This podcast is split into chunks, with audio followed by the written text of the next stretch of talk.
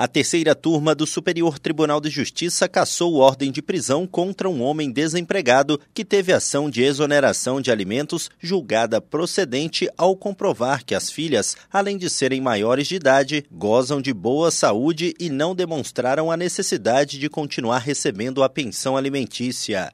No caso analisado, as filhas ajuizaram ação de execução de alimentos para cobrar o pagamento dos valores em atraso, além daqueles que vencessem ao longo do processo, mas o pai informou que não teria condições de arcar com o débito devido às condições precárias de saúde e por estar desempregado.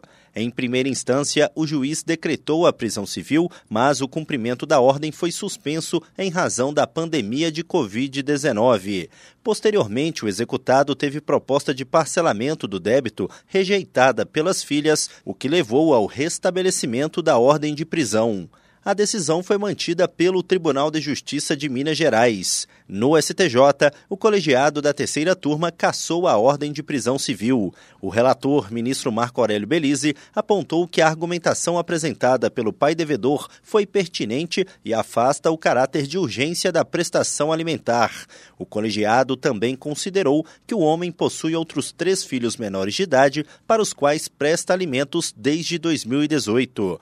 Do Superior Tribunal de Justiça, Tiago Gomide.